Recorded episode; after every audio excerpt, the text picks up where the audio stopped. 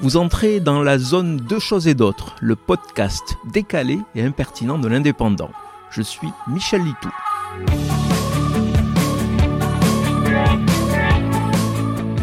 Les services secrets russes auraient tenté de recruter des espions en France par l'intermédiaire du site de petites annonces Le Bon Coin. C'est le journal Le Monde qui raconte cette histoire hallucinante. Ne croyez cependant pas que le SVR, service russe des renseignements extérieurs, a posté une offre d'emploi explicite qui aurait dit en l'occurrence Puissante dictature d'Europe de l'Est cherche jeunes diplômés acceptant de trahir leur patrie en échange de grosses sommes d'argent, discrétion assurée. Non, c'était un peu plus subtil, mais malgré tout assez visible.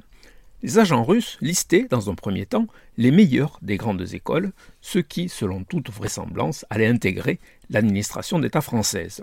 Souvent des étudiants qui, pour financer une partie de leurs études, proposent des cours particuliers par l'intermédiaire du Bon Coin. C'est là que les espions russes tentaient de ferrer leur proie.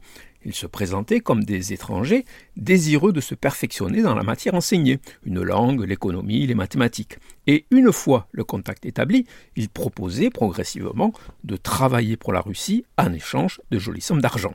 Quelques jeunes patriotes ont dénoncé ces pratiques et la DGSE a démasqué des espions, généralement des diplomates russes habitués aux coups fourrés.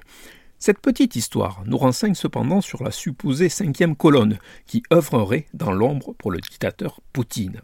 On comprend mieux pourquoi quelques politiques ont tant de difficultés à dénoncer les exactions euh, du leader russe, et pour découvrir s'ils sont sincères ou achetés, il suffit de regarder s'ils ont déjà proposé quelque chose à la vente sur le bon coin.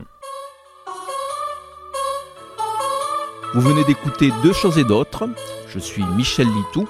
Si ce podcast vous a plu, retrouvez ma chronique tous les jours dans l'Indépendant. À demain!